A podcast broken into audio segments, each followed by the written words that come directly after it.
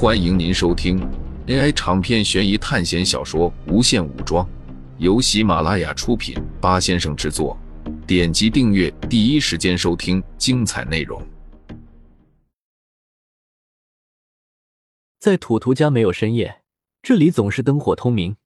突然，在一座最大的庄园里发生了一场核爆，整个屋子被巨大的力量炸得粉碎。这一切当然都是我们苏哲干的。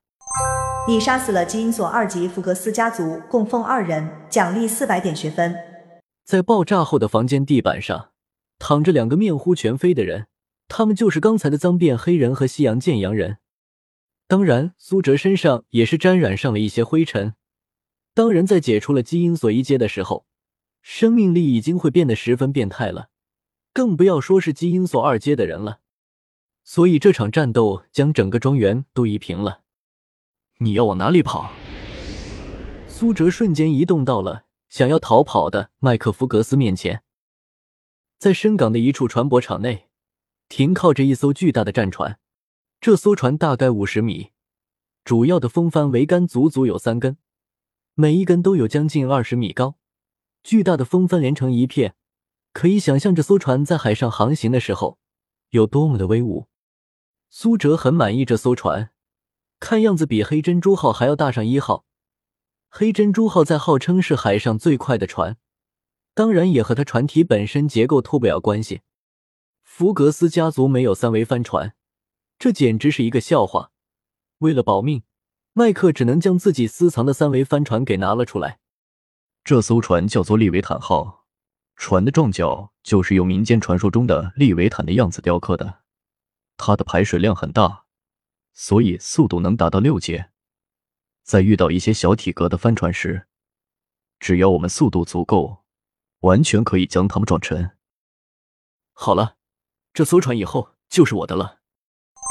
你获得三维帆船利维坦号，该船只拥有技能巨力撞击，能够在短时间内将速度提到极限，撞击对方船只。风浪不兴，这艘船在海上航行的时候。遇到暴风雨的几率减少百分之三十，在遇到暴风雨时也能维持百分之五十的正常航行。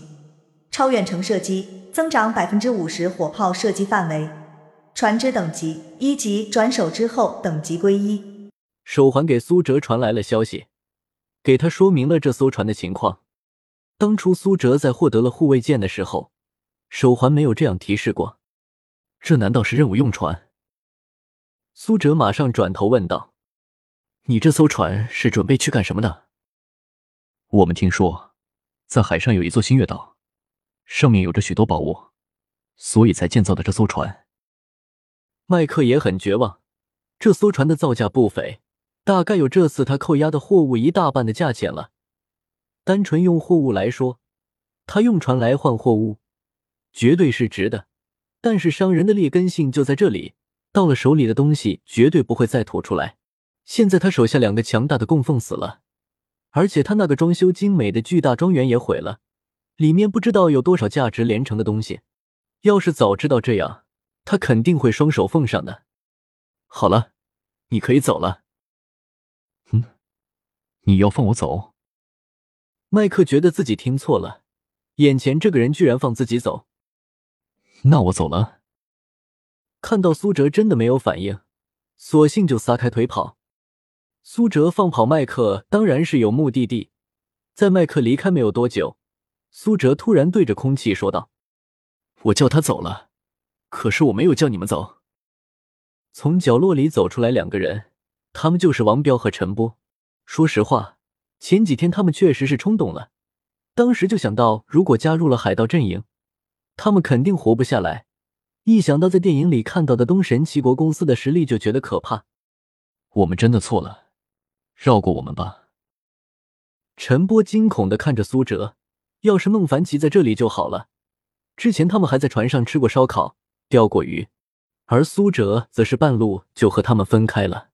他们根本不知道苏哲是一个什么样子的人，而且苏哲之前在福格斯家族干的事情，他们都知道了，不知道出于什么想法。就跟着过来了。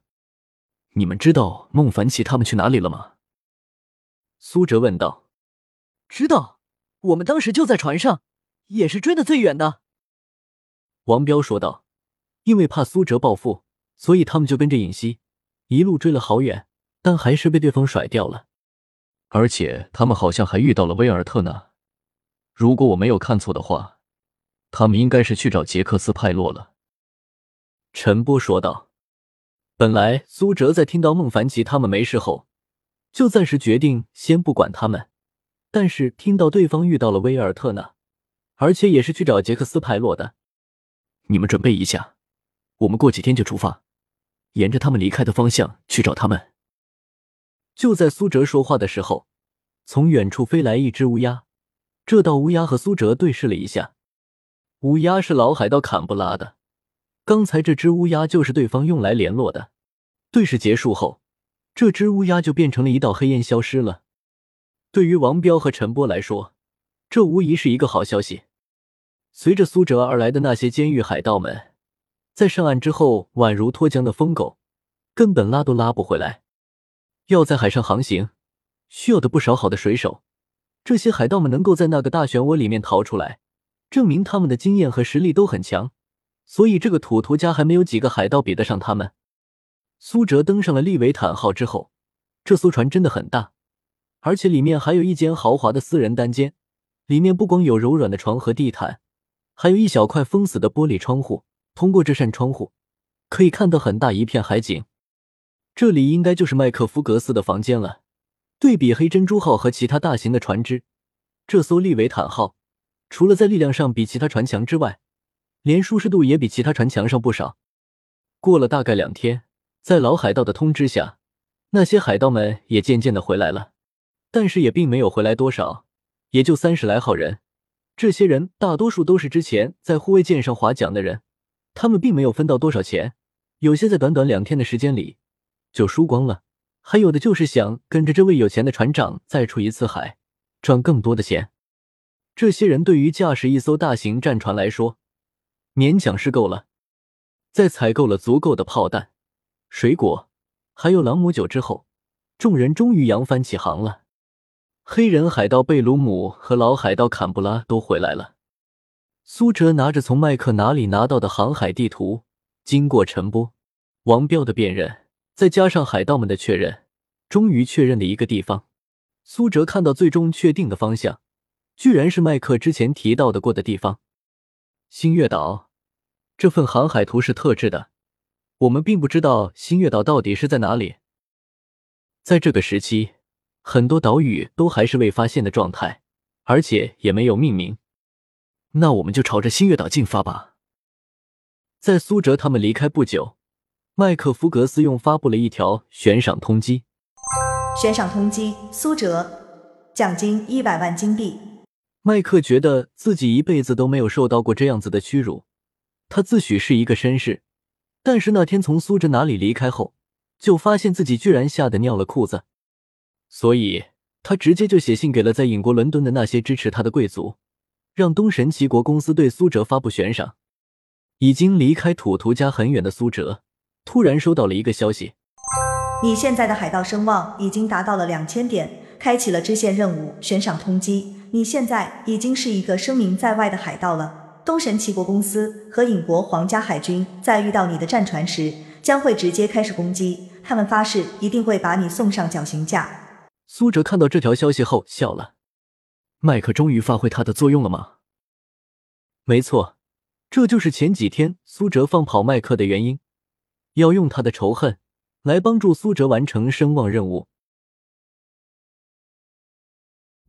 听众朋友们，本集为您播放完毕，欢迎订阅专辑，下集精彩继续。